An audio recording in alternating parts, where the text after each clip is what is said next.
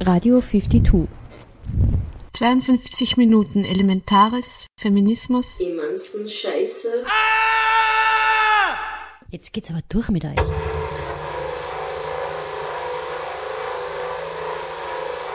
Herzlich willkommen zu den 52 Radiominuten von 52, der Vernetzungsstelle für Frauen in Kunst und Kultur in Oberösterreich auf Radio Froh 105,0 MHz. Am 8. März ist der Internationale Weltfrauentag. Wir haben mit Pauline Gedda, Tam Winifred Stark und Sambaun Siloane von dem Verein Akamasal über ihr Programm zu diesem Tag gesprochen. Die Schriftstellerin Elfriede Avadala, bekannt auch als El Avadala, kandidiert 2016 für das Amt des Bundespräsidenten in Österreich. Erich Klinger sprach mit Avadala über ihre Kandidatur und über gesellschaftspolitische Impulse, die ihr als Kandidatin wichtig sind. Über frauenspezifische Fluchtgründe und Erlebnisse hat Karin Bachmann von Radio Rabe mit Milena Wegelin von der Organisation TerteFem gesprochen. In Die Heferlguckerin hören wir einen Kommentar zu Tarantinos Männlichkeiten im Film The Hateful Eight, geschrieben von Antje Schrupp. Vom Kommentar zu Männlichkeiten blättern wir zu Männlichkeiten im Filmgeschäft. Where Are the Women Directors ist eine Studie über Geschlechtergerechtigkeiten in der europäischen Filmindustrie. Diese wurde vom Europäischen Netzwerk von Frauen in audiovisuellen Berufen in Auftrag gegeben. Was gibt's Neues in 5 to 2 Minutes Feminist News? Zum Anschluss noch Veranstaltungsankündigungen. Am Mikrofon Irnea Savitz.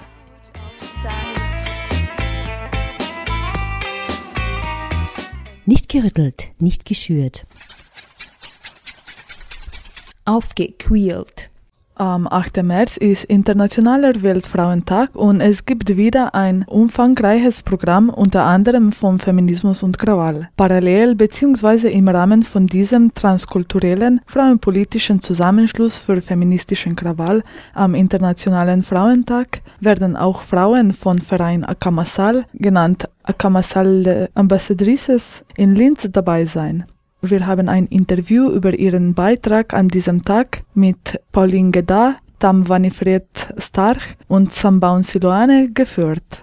Pauline Gedda, I'm a vice president of uh, Akamasal, Cameroon Association in Linz. The association is based in Austria, in Linz.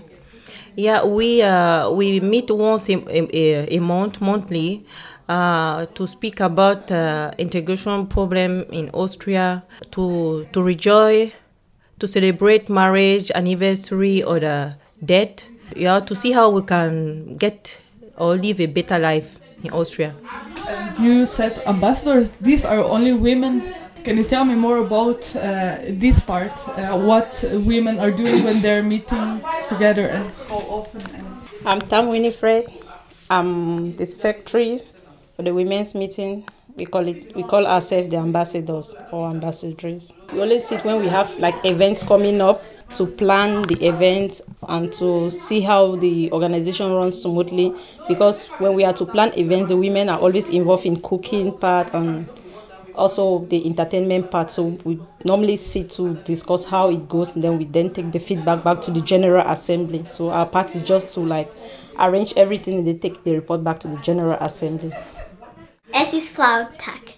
Women's Day is officially on the 8th of March, so that day we are going to march in Landstrasse, and on the 12th we are celebrating the Women's Day proper in Binderlandweg. For the International Women's Day, we are preparing a football uh, game for women, for Akamasa women, and we are going to have uh, also a evening, a reception where we are going to cook we are going to dance and we are going to make uh, to show our traditional clothes for the Austrian community. So it's just a, a, part of us that we want to present also to, to Austria, a part of our culture. Yeah, at that day we will make drama. We invite many people, people from everywhere to come and see how Women Day is celebrating in Africa, mostly also Africa in Austria, ja. Äh, wir acting Beispiel ähm, Sella, Theater, and there we will talk what women are, how they are making to take care of their family, how to bring up their family. Some are going to sell market to bring something to feed their children. Yeah, we'll try to talk about it. They will be having dancing also, stitching. People will try like me that I will try to interpret song. What does the International Women's Day mean uh, for the association and for you personally? When we talk about Women's Day, we think it's a day that is set aside to celebrate women because back in Africa, it's like women are being neglected in certain aspects of life. So to have a day to celebrate women, we think really it's an honor to us. So each time we have the opportunity to celebrate 8th of March, which is International Women's Day, we the women, we are so excited, we're so happy. So we definitely put in our best to see that we come together with other women and bring a lot of happiness, fun, and excitement to our family. So that's the most important reason why we celebrate Women's Day, coming together and celebrating other women from other women from other parts of the world. Uh, Women Day is also a day where uh, where uh, women can speak about their right or can say uh, we have right to do certain things. So right to to work, right to go to school. For example, in Africa, there are some tribes who are not having where girls cannot go to school. Where girls are having a, they are they, they make them, for example, excision uh, genital excision. So those type of right, we yeah, circumcision. So uh, it's a day where we can say no, stop. Maybe you can tell me more about uh, future plans. Yeah, our plans for, for Akamasa women in ambassadors in Austria, we are looking at port- opportunity to, to, to make us Bildungen, to make a formation, to go to school. Because most of us, we, we came back from, we, we are from Africa, we study so certain study, certain, the, reach a certain level. So here now, to integrate in the country, you have to speak the language, you have to speak the German language. And we don't have this chance because some are having children and they don't have chance to keep children somewhere before going to school to learn the language.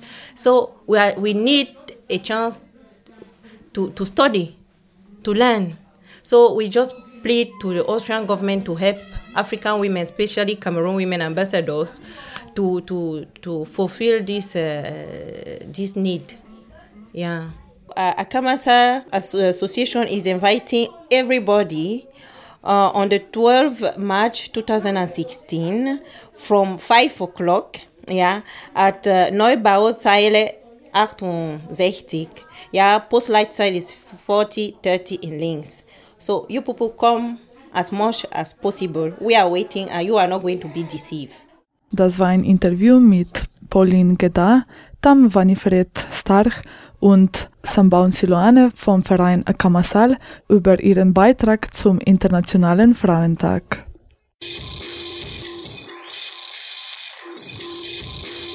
Nicht gerüttelt, nicht geschürt. Aufgequält. Elfriede Avadala, bekannt auch als El Avadala, kandidiert 2016 für das Amt der Bundespräsidentin. Sie ist eine österreichische Schriftstellerin, besonders bekannt für ihre Dialektliteratur. El Avadala ist eine streitbare Persönlichkeit, die sich schon sehr lange politisch engagiert. 2015 hat sie als parteiungebundene Kandidatin bei den Wahlen in Wien für Wien Anders kandidiert. Unser Kollege Erich Klinger vom Infomagazin Frosin hat El Avadala getroffen und mit ihr über die Kandidatur und über welche politischen und gesellschaftspolitischen Impulse ihr als Kandidatin wichtig sind, gesprochen. Dabei hören wir auch etwas über das Prozedere der Kandidatur, dem ja zum Beispiel das Aufbringen von 6000 Unterstützungserklärungen vorangeht hören wir nun El Avadala, Kandidatin für das Amt des Bundespräsidentin. Ich bin Autorin, ich habe Widerstandslesungen gegen Schwarz-Blau organisiert. Also damit will ich sagen, dass ich immer schon politisch aktiv war, war auch niemals in einem Amt und niemals ein Geld dafür gekriegt habe. Ich habe zwölf Bücher geschrieben insgesamt, habe viel im Dialekt geschrieben, war Betriebsratsvorsitzende, habe mich immer um soziale Dinge gekümmert und ärgere mich wahnsinnig, wenn die Leute ungerecht behandelt werden. jetzt im Moment kümmere ich mich gerade um Flüchtlinge, aber ich bin auch schon mit alle möglichen Leute zu alle möglichen Ämtern gegangen, weil gerade die, die es am notwendigsten haben, einfach nicht dazu kommen, ein Recht durchsetzen zu können. Da setze ich mich dann ein dafür. Du warst Betriebsratsvorsitzende vom, vom Literaturhaus Wien, sollte man dazu sagen, weil das hast du vergessen. Ja. Ich war Betriebsratsvorsitzende in der Dokumentationsstelle im Literaturhaus Wien. Gut. Wann bist du eigentlich nach Wien gekommen? Und das ist noch, jetzt doch ein bisschen in die Tiefe bei deiner Biografie. Du stammst ja aus dem Burgenland. Ich komme aus dem Burgenland und äh, nachdem es halt im Burgenland so war damals oder noch immer so ist, dass man dort halt keine Arbeit hat oder keine gescheite Arbeit finden kann, bin ich mit 15 nach Wien in die Lehre gegangen. Bin zuerst einmal Pendlerin gewesen, heißt jeden Tag vier Uhr aufstehen, jeden Tag acht Uhr heimkommen und habe mir dann halt irgendwann einmal eine Wohnung gesucht in Wien und bin dann halt ansässig geworden. Fühle mich aber da immer irgendwie als Burgenländerin auch, aber gleichzeitig auch als Wernerin. Man kann ja mehrere Heimaten haben. Ja, es ist vermutlich in vielen Fällen einfach naheliegend, dass man mehrere Heimaten hat. Ich glaube, dass besser ist es, wenn man, ja, auf jeden Fall besser ist es, wenn man sich auf eine Heimat konzentriert, weil das kriegt dann schon wieder so einen komischen Beigeschmack. Genau. Was hat dich dazu bewogen, äh, für das Amt der Bundespräsidentin jetzt 2016 zu kandidieren? Das ist ja eine alte Geschichte schon. Äh, vor 24 Jahren zur Wahl äh, wollten mich Leute, haben mich Leute gefragt, die jetzt so rund um die Straßenzeitung Augustin unterwegs sind, ob ich nicht kandidieren mag. Und sie stehen hinter mir und sie schauen, dass ich die Unterschriften kriege. Und ich habe das zwar sehr ehrenvoll gefunden, war aber damals schwanger und habe gesagt, das geht nicht. Das ist Schwangerschaft und Wahlkampf, das tue ich mir nicht an. Ja, und jetzt hat es halt wieder Leute gegeben, die gemeint haben, du magst nicht kandidieren. Wir stehen hinter dir, wir sammeln für die, wir machen für die Wahlkampf. Da habe ich gesagt, ja, kurze Überlegungsminute und ich mach's. Ich habe immer so, so schnell bei deinen Entscheidungen. Ich habe mir das ja damals schon mal überlegt. Ja. ja. Also ich habe das nur müssen praktisch auffrischen und äh, damals habe ich es eben wegen der Schwangerschaft nicht gemacht. Mhm. Welche politischen und gesellschaftspolitischen Impulse würdest du als Bundespräsidentin bzw. wirst du schon im Vorhinein als Kandidatin setzen, die ja hoffentlich doch auch eine gewisse Öffentlichkeit kriegt? Naja, äh, einer von meinen Punkten ist das bedingungslose Grundeinkommen und das hat wirklich schon Wellen geschlagen dahingehend, dass das diskutiert wird und da schon Zeitungsartikel darüber gegeben hat.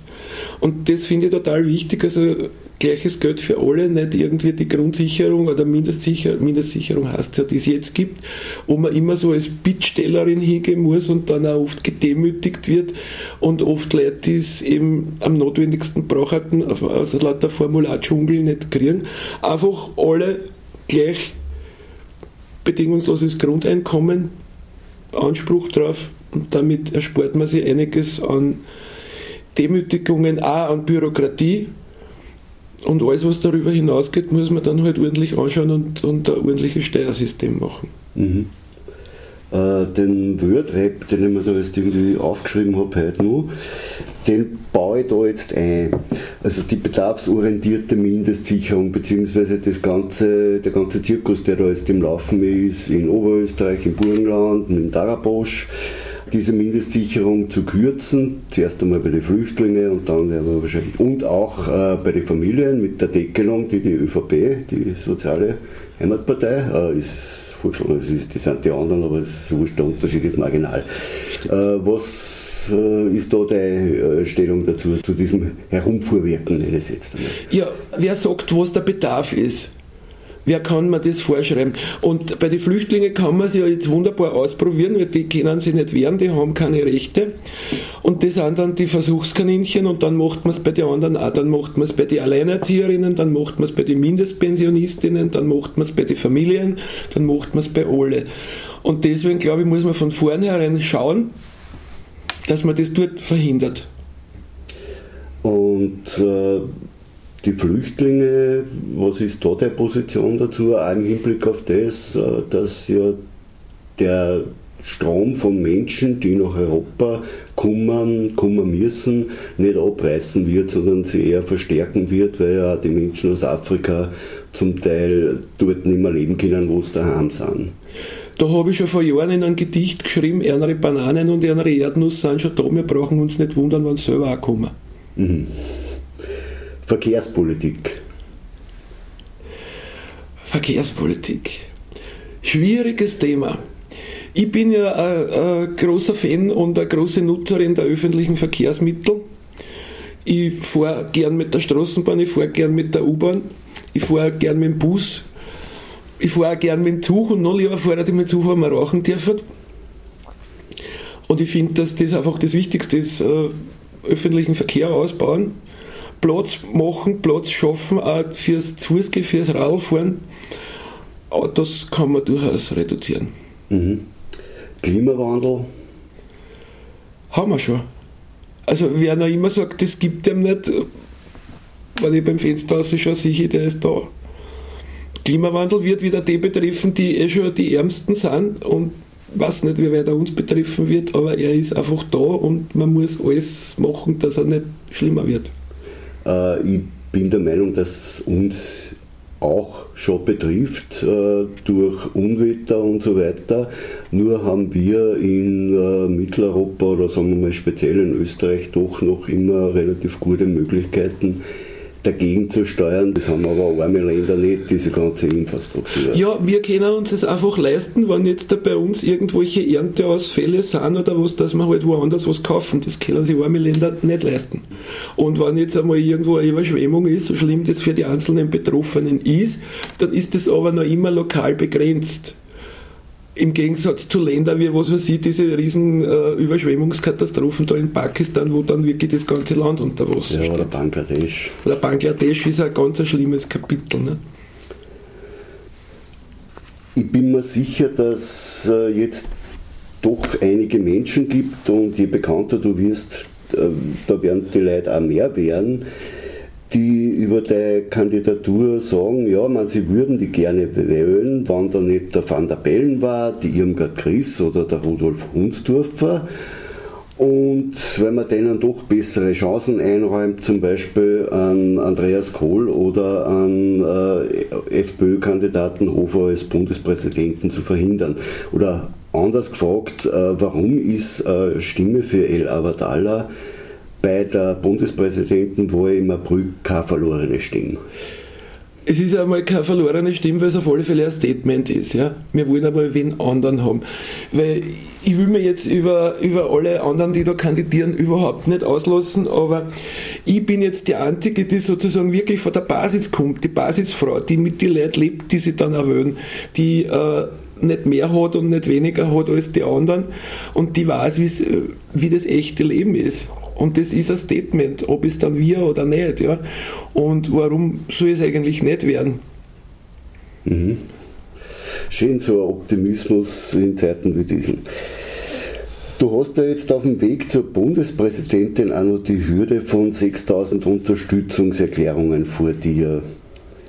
Und ich gehe davon aus oder hoffe, dass unser Gespräch auch in andere freie Radios ausgestrahlt wird, beziehungsweise Österreich und weltweit noch gehört kann's, werden kann es auf jeden Fall.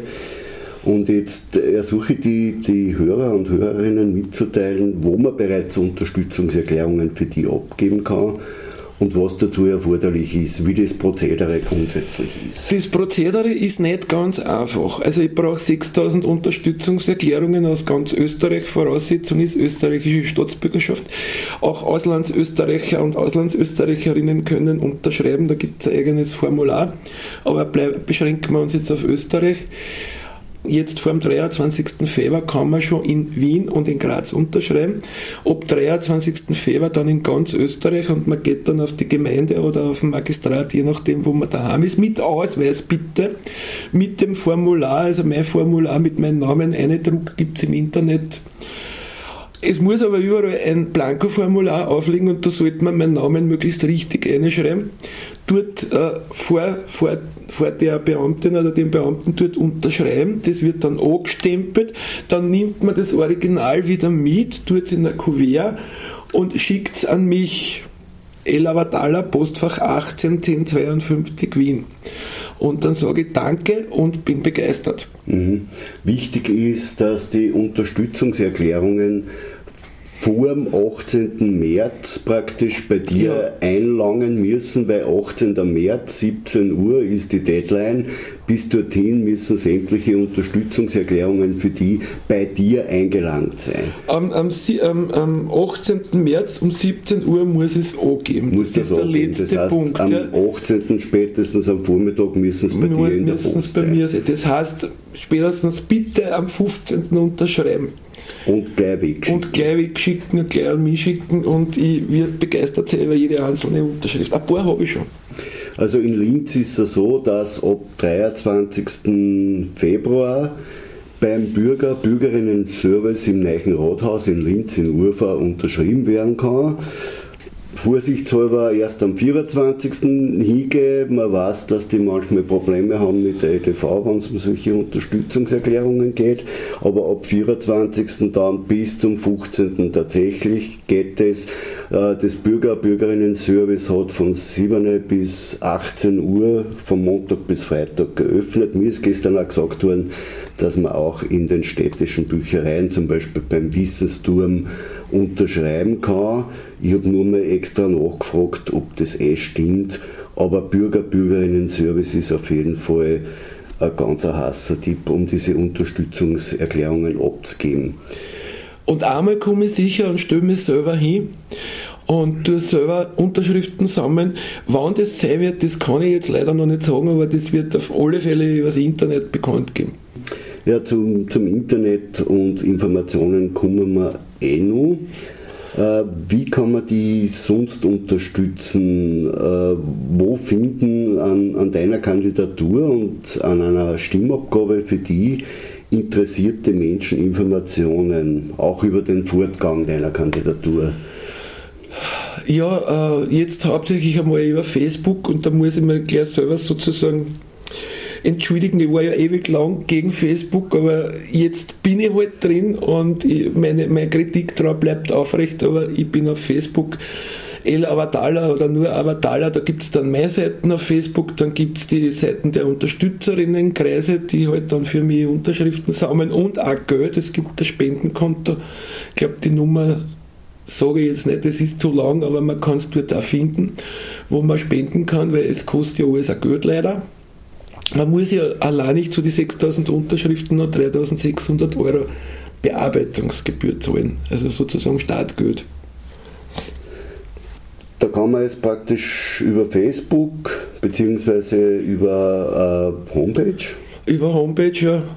Das ist einfach äh, www.avatala.at findet man dann das Spendenkonto. Man kann mir eine E-Mail schreiben und ich schreibe dann zurück man kann mir auch im SMS schreiben, meine Telefonnummer, glaube ich, ist eh weltweit verbreitet. Und ich schreibe dann zurück. Und es ist ja wirklich lustig, es hat mir dann eine mir vollkommen unbekannte Frau angerufen und äh, hat, hat gesagt, ah, sie sind selber am Telefon, weil sie glaubt hat, da kommt jetzt irgendein Büro. Nein, das habe ich nicht, das Büro. Mhm. Das wird sich wahrscheinlich bis zur Wahl, ich glaube, das ist am 24. April. 24. April ist die Wahl. Äh, auch nicht mehr ausgeben im Büro, vermute ich mal über die Gelegenheiten, die es geben wird, dass ja Menschen in die Bundesländer ein Bild von dir machen können, wird man dann auch über Facebook oder Twitter oder über deine Homepage ja. erfahren. Vielleicht sogar, wenn äh, lokale Medien mitspielen, außer die freien Radios oder äh, Medien der Szene, vielleicht auch über die Medien. Das ist ja jetzt nur zu bald, weil zum Beispiel für Linz gibt es ja jetzt keinen Termin, wo du dann. Gibt es noch keinen Termin. Wird es aber geben. Nein, es wird dann auch über die APA ausgeschickt werden. Also, wenn es nicht irgendwelche lokalen Medien sowieso bringen, kann man es auf APA.ts dann nachlesen, wann ich komme will. Oder man kann mir immer eine E-Mail schreiben und ich habe dann einen E-Mail-Verteiler und schreibe dann, ha, liebe Leute, dann und dann bin ich in Linz. Mhm. Das wird alles passieren.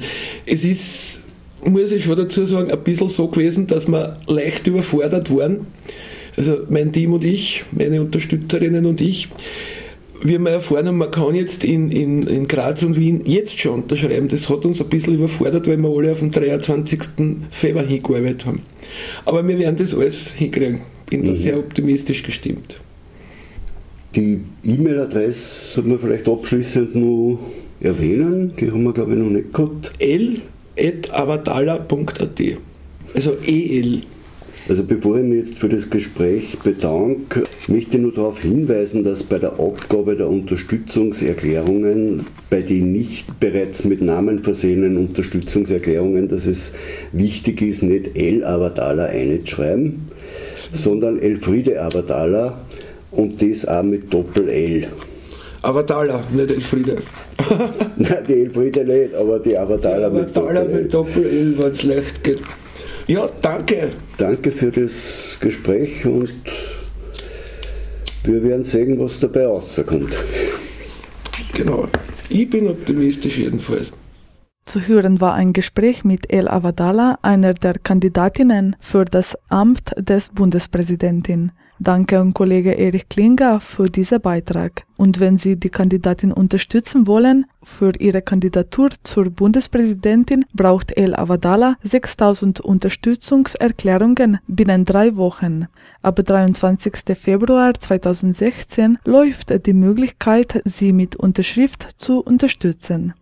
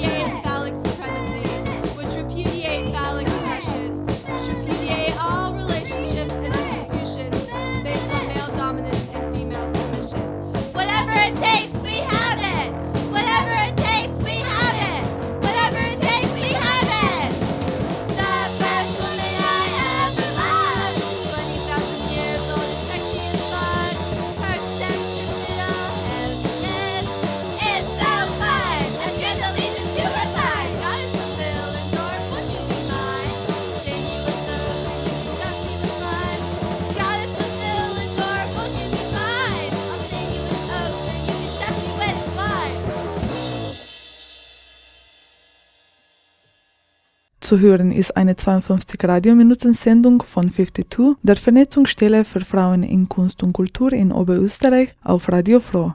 Nicht gerüttelt, nicht geschürt. Aufgequält.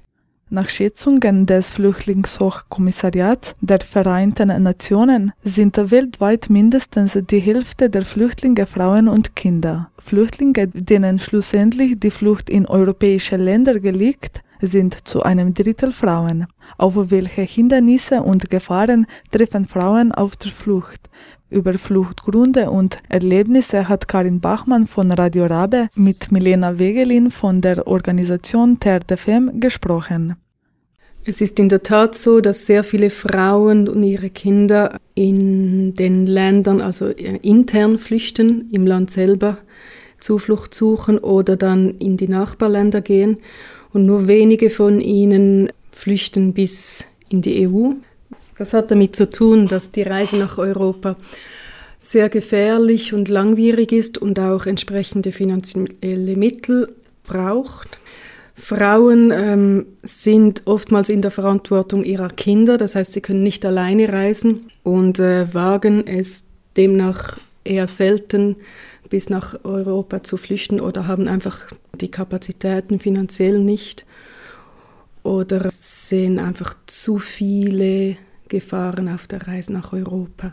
Also Sie sagen, dass viele Frauen und Kinder eigentlich in ihren Ländern oder in den Nachbarländern bleiben, weil eben diese Reise zu gefährlich ist. Jetzt haben, haben wir aber immer gesehen, dass eigentlich auch viele Frauen und Kinder jetzt auf dieser Balkanroute zum Beispiel zu finden sind.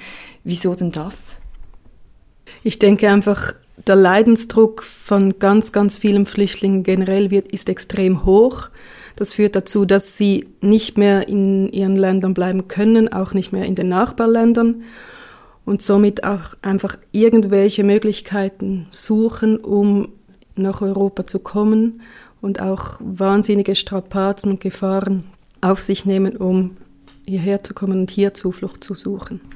Gibt es denn frauenspezifische Fluchtgründe? Also sind ähm, variieren die Gründe, wieso dass jetzt eine Frau ihr Land verlässt, zu den Gründen, wieso Männer ihre Herkunftsländer verlassen?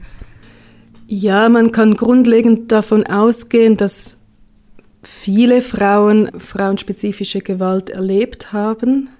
Wenn eine Frau politisch aktiv ist, dann ist das Verfolgungsmittel oftmals auch mit sexualisierter Gewalt verbunden. Das heißt, es, es wird mit Vergewaltigung äh, gedroht oder die Frau wird von Behörden oder von eben ihren Verfolgern vergewaltigt oder es, es gibt spezifische, ähm, frauenspezifische Gewalt, die angewendet wird. Sie reden jetzt von sexualisierter Gewalt, die Frauen erleben in ihren Herkunftsländern. Lange galt ja aber als Asylgrund eigentlich, wenn ein Mensch Gewalt vom Staat erlebt und diese sexualisierte Gewalt ist ja nicht immer, also selten direkt vom Staat, können den Frauen nun trotzdem wegen sexualisierter Gewalt Asylrecht bekommen, hier in der Schweiz. Wie sieht die gesetzliche Lage aus? Ja, es hat lange gedauert, aber wir haben seit 1998 ähm, den Zusatz im Asylgesetz, den frauenspezifischen Fluchtgründen sei Rechnung zu tragen, also nicht nur sexualisierte Gewalt, sondern generell die frauenspezifischen Fluchtgründe, das ist noch ein bisschen mehr als nur direkt sexualisierte Gewalt. Also von Gesetzes wegen ist das Recht da. Problematischer ist es noch bei der Implementierung, da sind wir noch nicht so weit. Das braucht immer noch Zeit, dass die Sensibilität bei den Behörden vorhanden ist, bei allen Behörden und dass wirklich ähm, die entsprechenden Länderinformationen mit frauenspezifischen Analysen beigezogen werden, dass auch den verschiedenen ähm, Situationen von Frauenflüchtlingen mit ihren spezifischen Gründen Beachtung geschenkt wird. Das ist also bei der Implementierung noch ein Problem. Kennen Sie denn Beispiele von Frauen, die eventuell sogar ausgeschafft wurden in Länder, wo es für ihre männlichen Landesgenossen die Situation ganz anders aussieht, als wenn jetzt eine Frau dorthin ausgeschafft wird? Ja, ich denke, so generell kann man das nicht sagen. Wir haben allerdings ein Problem zwischen der offiziellen Politik, die von einem Land propagiert wird, und wie die Realität schlussendlich aussieht gerade in Bezug auf frauenspezifische Verfolgung oder äh, sexualisierte Gewalt. Es kann zum Beispiel sein, dass in einem Land ein Gesetz besteht gegen weibliche Genitalverstümmelung oder dass ein Staat auch sich verpflichtet hat, häusliche Gewalt zu ahnden, also offiziell eigentlich ein, ein Schutzmechanismus vorhanden wäre, aber in der Realität das nicht so vor Ort anzutreffen ist. Das heißt, die Praxis sieht anders aus. Wenn zum Beispiel ähm, Polizeibehörden vor Ort eine Frau, die vor häuslicher Gewalt flieht oder das geltend macht, äh, wieder nach Hause schicken. Oder wenn ähm, Gesetze gegen FGM nicht umgesetzt werden, das heißt, wenn die Frauen schlussendlich in der Realität nicht geschützt werden, da ist eine große Diskrepanz vorhanden. Und da kann es durchaus sein, dass Frauen ähm, in ihr Land zurückgeschickt werden, weil die Schweizer Behörden sagen, ja, es besteht ja ein Gesetz gegen weibliche Genitalverstümmelung oder ähm, beispielsweise die Türkei ahndet ja häusliche Gewalt. Sie hat sich dafür ausgesprochen aber schlussendlich ist es in den einzelnen Re Regionen nicht überall der Fall. Ein anderes Beispiel ist auch, dass nicht vom Staat nicht genügend Schutzinstitutionen ähm, bereitgestellt werden oder finanziert werden. Das heißt, es gibt vielleicht ein Frauenhaus im Land Und das bietet lange nicht genügend Schutz für alle Frauen in allen Regionen. Das heißt, das ist wirklich ein, eine Problematik, die weiterhin besteht, auch jetzt noch. Das war ein Beitrag über Frauen, die auf der Flucht sind. Milena Wegelin hat über Fluchtgründe und Erlebnisse gesprochen. Karin Bachmann von Radio Rabe hatte den Beitrag gestaltet.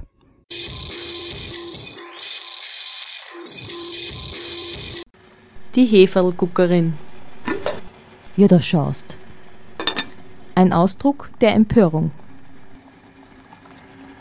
Die deutsche Journalistin und Politikwissenschaftlerin Antje Schrupp kommentierte Tarantinos Männlichkeit über den Film The Hateful Eight in ihrem Blog Aus Liebe zur Freiheit. Unsere Kollegin Roswitha Kröll hatte den Kommentar für die Heferlguckerin eingelesen.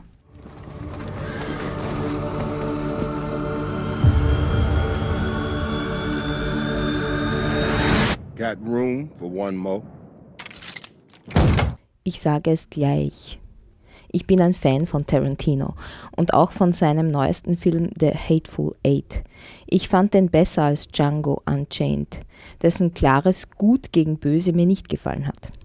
Ich finde, Tarantino zeigt in The Hateful Eight ein Kammerspiel über die zerstörerische Kraft des zu Ende gehenden Patriarchats. Und genau im, wie im wirklichen Leben ist die eigentliche Zivilisation, die dem Ganzen zugrunde liegt, im Film weitgehend unsichtbar, wird nur nebenbei erwähnt. Es ist die auf Care gegründete Umtriebigkeit des Alltagslebens, die sich in Maggie's The Haberdashery zeigt. Ein Ort, wo gekocht, geputzt, geredet und gelacht wird, wo Feuer brennt und Kaffee auf dem Herd steht, wo Frauen und Männer, Schwarze und Weiße, Junge und Alte ihren Platz haben. Ein Ort mit Tischen und Stühlen, mit einem Dach über den Kopf und einem imposanten Bett in der Mitte.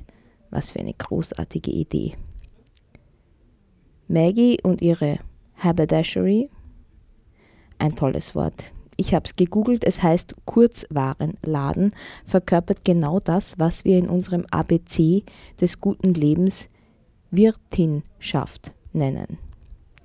Maggie ist, Achtung, jetzt kommen Spoiler, allerdings bereits tot, als der Film beginnt, die von ihr und ihrem öffentlichen Haushalt verkörperte Zivilisation wird nur kurz in einer Rückblende gezeigt. Die Hateful Eight, die letzten Ausläufer eines ausgestorbenen Patriarchats bzw. eher die marodierenden Brüder eines entfesselten Fratriarchats sind gewaltsam eingedrungen. Wie grandios die filmische Idee, sie immer und immer wieder die Tür zur The Haberdashery eintreten zu lassen, um sie dann jedes Mal wieder zu vernageln. Der Film inszeniert detailreich, wie diese Typen über die eine von anderen wohnlich gemachte Welt herfallen und wie Parasiten von dem leben, was andere aufgebaut haben. Aufwendig wird zum Beispiel thematisiert, dass sie das Stew, das sie essen, nicht selbst gekocht haben, sondern es noch von Maggie stammt. Sie bringen nur vergifteten Kaffee zustande. Wundervoll auch, wie sie den alten Patriarchen, den General, noch gnädigerweise zu ihren Bedingungen eine Weile im Lehnstuhl sitzen lassen. Aber als es brenzlig wird, ist er der Erste, der daran glauben muss. Das Ende des Patriarchats ist banal. Besonders schön hat mir auch die Szene gefallen, wo der eine Typ von seiner Mutter erzählt, die er über Weihnachten besuchen will. Das ist gelogen, wie sich später herausstellt und wir auch schon vermutet hatten. Aber man spürt doch die hilflose Sehnsucht im Gespräch dieser beiden Männer. Sie wissen, was gut und richtig wäre, aber sie sind schon zu weit davon entfernt und vermutlich auch zu feige, um es zu tun. Das alles und noch viel mehr wird in liebevoll komponierten Dialogen wunderbar ausgearbeitet. Erst gegen Ende des Films geht es dann so richtig mit Tarantineskem Splatter los. Mir persönlich reichte das auch. Denn auch das ist angemessen. Die männliche Ordnung besteht nicht in erster Linie aus gewaltvollen Taten, sondern aus Worten. Und sie wird hier daher auch vor allem sprechend dekonstruiert, und zwar in genau den drei Säulen, auf die das untergehende Patriarchat sich stützte. Militarismus, Justiz und Rassismus. Übrig bleiben nur Kopfgeldjäger und Banditen, also letztlich der Kapitalismus. Ich muss ehrlich sagen, dass mir sehr gut gefällt, wie Tarantino diese Geschichte inszeniert. Mir gefällt, dass auf der Seite der Zivilisation zwar mehr Frauen als Männer sind und dass schwarze Frauen dabei die maßgebliche Rolle spielen, denn so ist es ja auch. Aber es ist auch klar, dass das Angebot, zivilisiert zu leben und ein gemeinsames gutes Leben zu führen, für alle Menschen gilt. Und analog ist richtig, dass auf Seiten des zerstörerischen, parasitären Patriarchats überwiegend Männer sind, aber eben nicht nur. Denn auch Frauen können genauso Banditen sein wie Männer. Und wenn sie es, wie Daisy Domergue, richtig anstellen, wenn sie ordentlich einstecken und austeilen können, dann dürfen sie sogar Führungspositionen übernehmen. Am Ende sind alle tot und das konnte im Film auch gar nicht anders kommen, weil die Grundlagen der Zivilisation ja bereits zerstört waren, bevor die Geschichte überhaupt anfing. Aber wir, wir leben in einer Welt, in der das eine oder andere der Haberdashery noch in Betrieb ist und funktioniert. Das ist die gute Nachricht. PS, mir gefiel auch die Idee, einen Film über das Patriarchat zu machen, in dem fast die ganze Zeit nur gelabert wird. Das war Antje Schrupps Rezension zu The Hateful Eight über Tarantinos Männlichkeiten. Rosi Kröll hat eingelesen. Get in, boys!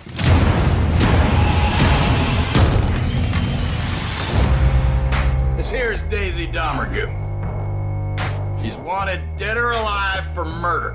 When that sun comes out, I'm taking this woman to hang. Von fiktiven Männlichkeiten geht unser Blick nun zu realen Männlichkeiten und Machtverhältnisse in der Filmindustrie. Die Studie Where Are the Women Directors? Wo sind die Regisseurinnen? ist ein Bericht über Geschlechtergerechtigkeit oder eher Ungerechtigkeit in der europäischen Filmindustrie. In einem zweijährigen Prozess wurden vergleichende Untersuchungen aus sieben europäischen Ländern Deutschland, Frankreich, Italien, Kroatien, Österreich, Schweden und das Vereinigte Königreich zusammengebracht. Der Bericht wurde vor kurzem im Rahmen der Berlinale präsentiert. Wir haben die Zusammenfassung aufgeblättert. Das Europäische Netzwerk von Frauen in audiovisuellen Berufen, kurz EVA, reagierte damit auf die wachsende Besorgnis über die weltweite Marginalisierung von Regisseurinnen in der Filmkultur. Sie unterstreichen, dass ein Paradigmenwechsel auf nationaler und europäischer Ebene notwendig ist. Die Studie bzw. EVA empfiehlt und fordert Maßnahmen positiver Diskriminierung, Frauen zu bevorteilen, um den Status quo zu verändern. Die Studie zeigt eine deutliche Unterrepräsentation der Regisseurinnen in allen Ebenen der Industrie, trotz einem fast ausgegleichen Anteil von Frauen an den Filmhochschulen, die einen Abschluss machen dem dass mehr Filme von Regisseurinnen auf Festivals in diesen sieben Ländern gezeigt wurden und auch mehr Auszeichnungen erhalten als ihre männlichen Kollegen. 44 Prozent ist der Gesamtanteil der Regisseurinnen, die einen Abschluss an einer Filmhochschule machen, aber nur 24 Prozent davon arbeiten später in der Filmindustrie. Dies zeigt, dass das Talent vorhanden ist, aber das Potenzial bei weitem nicht genutzt wird. Es ist klar, werden Filme von Regisseurinnen gezeigt und gesehen, erhöht sich auch die Teilhabe von Frauen in der Filmindustrie. Das fördert wiederum Gleichstellung und Toleranz in unserer Gesellschaft. Daher die wichtigste Art, Regisseurinnen zu fördern, ist, ihre Filme ins Fernsehen und auf Kinoleinwände zu bringen so die Zusammenfassung des Europäischen Netzwerks von Frauen in audiovisuellen Berufen. In der Studie werden noch weitere 15 Maßnahmen vorgestellt. Diese können in der Zusammenfassung der Studie Where are the Women Directors bzw. Wo sind die Regisseurinnen nachgelesen werden. Die Studie ist öffentlich zugänglich und der Link zum Download ist auf der Homepage von Radio Froh veröffentlicht.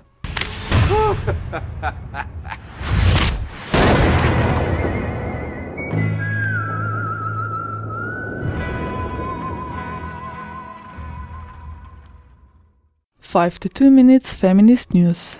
Marley Diaz, ein elfjähriger Mädchen aus New Jersey, Amerika, hatte es satt, nur von weiße Jungs oder Hunden in der Schule zu lesen. Marley startete das Projekt Hashtag 1000 Black Girl Books auf Twitter. Bis 1. Februar, so das Ziel der Elfjährigen, will sie 1000 Bücher mit schwarzen Titelheldinnen zusammen und diese kann an eine Kinderbibliothek in Jamaika spenden. Und das hat sie geschafft. Kampagne Hashtag 1000 Black Girl Books lief auf Twitter. Mehr dazu www.woman.at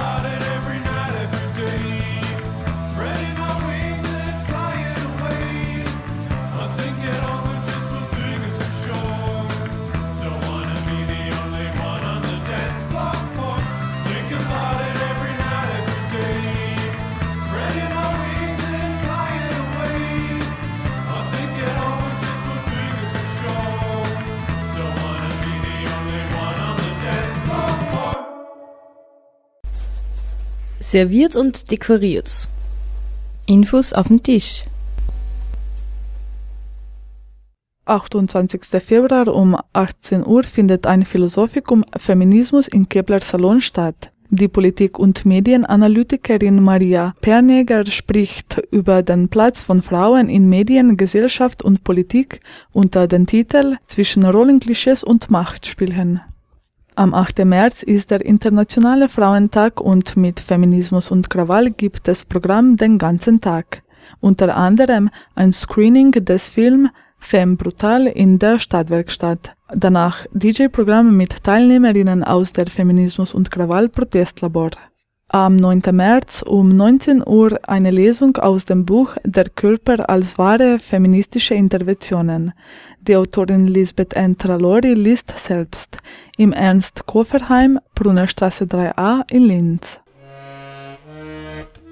She said never trust anybody and only rely on yourself.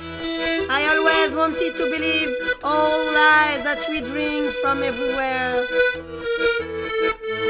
I lost my freedom for one others sold me. Das war eine 52 Radiominuten-Sendung mit einem Beitrag zum 8. März, Internationaler Weltfrauentag. Wir haben mit Pauline Geda, Tamvani Fred Starch und Sambao Siluane vom Verein Akamasal über ihr Programm zu diesem Tag gesprochen. Mit der Schriftstellerin Elfriede Avadala, bekannt auch als El Avadala, sie kandidiert 2016 für das Amt der Bundespräsidentin in Österreich. Erich Klinger sprach mit Avadala über ihre Kandidatur und über gesellschaftspolitische Impulse, die ihr als Kandidatin wichtig sind. Über Fluchtgründe und Erlebnisse von Frauen auf der Flucht. Karin Bachmann von Radio Rabe hat mit Milena Wegelin von Organisation Femme gesprochen. Die Hefelguckerin mit einem Kommentar zu Tarantinos Männlichkeiten im Film The Hateful Eight, geschrieben von Antje Schrupp. Und zum Abschluss Männlichkeiten im Filmgeschäft. Where are the Women Directors ist eine Studie über Geschlechtergerechtigkeiten in der europäischen Filmindustrie. Diese wurde vom Europäischen Netzwerk von Frauen in audiovisuellen Beruf vor kurzem bei der Berlinale präsentiert.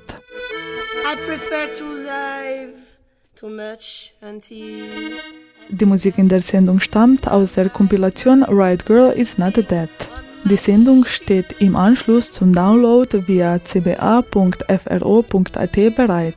Links und weiterführende Infos inklusive. Am Mikrofon verabschiedet sich Irnea Savitz.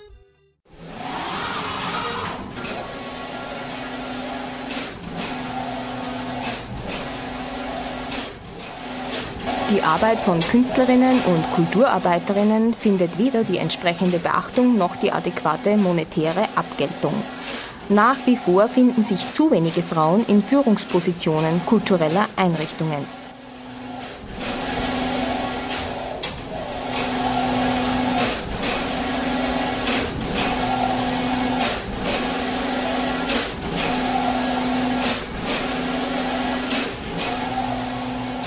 Ziel der Kulturpolitik muss die Herstellung von reeller Gleichstellung in allen Bereichen und Symmetrie auf allen Ebenen des künstlerischen und kulturellen Lebens sein. Dazu gehört die Beseitigung von Diskriminierungen aufgrund der Geschlechtszugehörigkeit, des Alters, der sexuellen Orientierung, der sozialen Herkunft und Lebenszusammenhänge, der Staatsbürgerinnenschaft, des migrantischen Hintergrunds, der Konfession und individueller Beeinträchtigungen.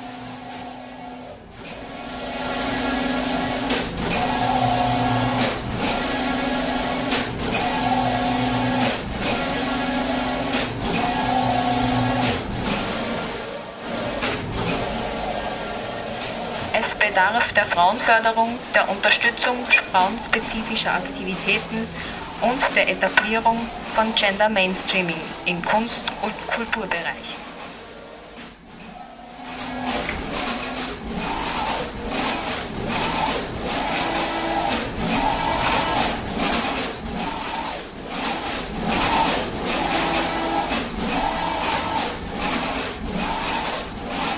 Um eine gleichberechtigte Vergabe von Fördermitteln an Frauen und Männer zu erreichen, sind künstlerische und kulturelle Aktivitäten von Frauen verstärkt durch die öffentliche Hand zu fördern.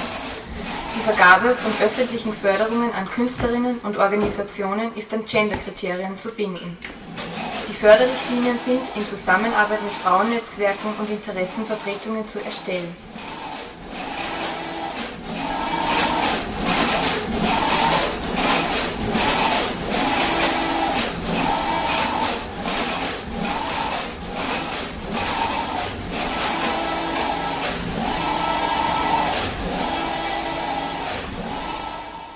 Alle Gremien, Jurys und Beiräte sind geschlechterparitätisch zu besetzen.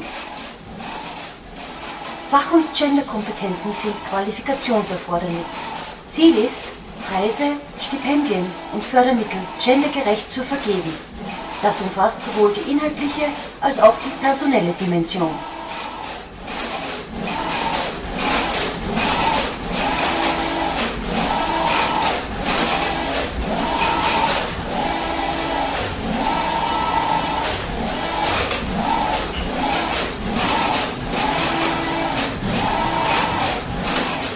In Kultureinrichtungen der öffentlichen Hand, auch in ausgegliederten oder im öffentlichen Eigentum stehenden Institutionen, ist gendergerechtes Management zu etablieren. Für alle Stellen gilt Ausschreibungspflicht. Mindestens 50 Prozent der Führungspositionen, sowohl im künstlerischen wie im sogenannten kaufmännischen Bereich, sind mit Frauen zu besetzen.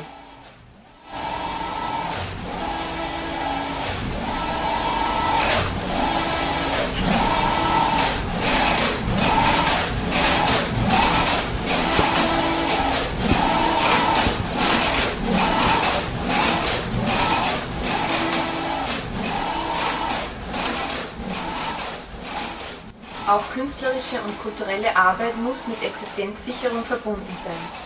Für selbstständig tätige Künstlerinnen sind Sofortmaßnahmen zur Reform des Künstlersozialversicherungsfondsgesetzes umzusetzen.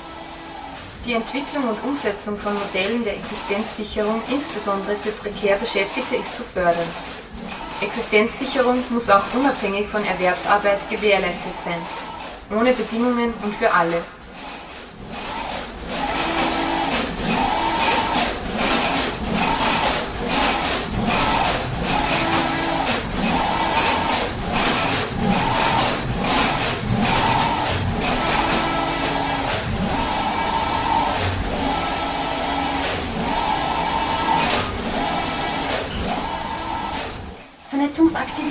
Kulturschaffender Frauen sind von der öffentlichen Hand offensiv zu fördern. Die Schaffung von Netzwerken ist notwendig, um eine Symmetrie der Geschlechter Wirklichkeit werden zu lassen.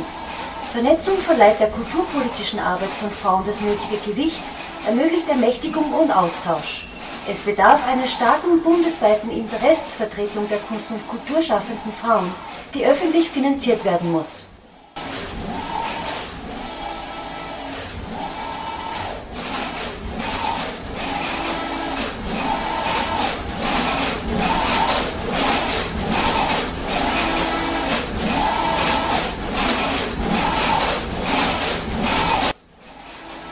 Recht auf freien Ausdruck der eigenen Geschlechtlichkeit ohne Diskriminierung und Diffamierung.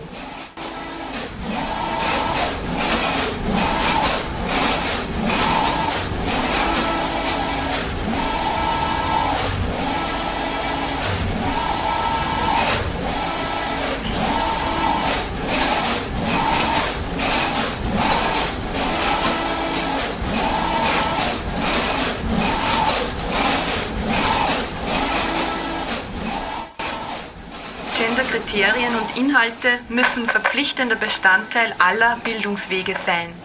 Aus- und Weiterbildung im Kulturbereich müssen durch Fördermodelle der öffentlichen Hand für Angehörige aller gesellschaftlichen Gruppen zugänglich und leistbar werden. Die Studiengebühren an Universitäten und Fachhochschulen sind abzuschaffen.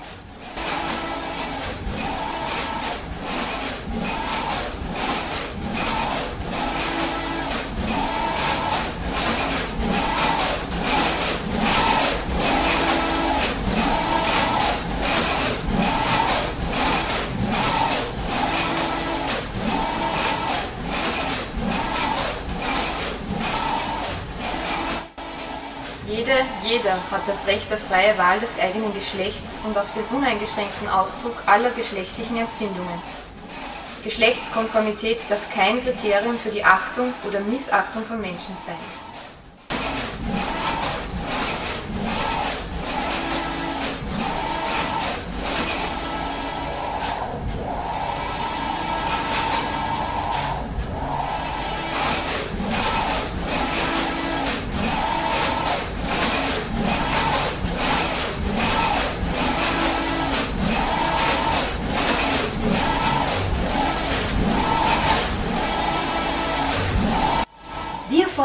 Umsetzung des von über 600.000 Personen unterstützten Frauenvolksbegehren.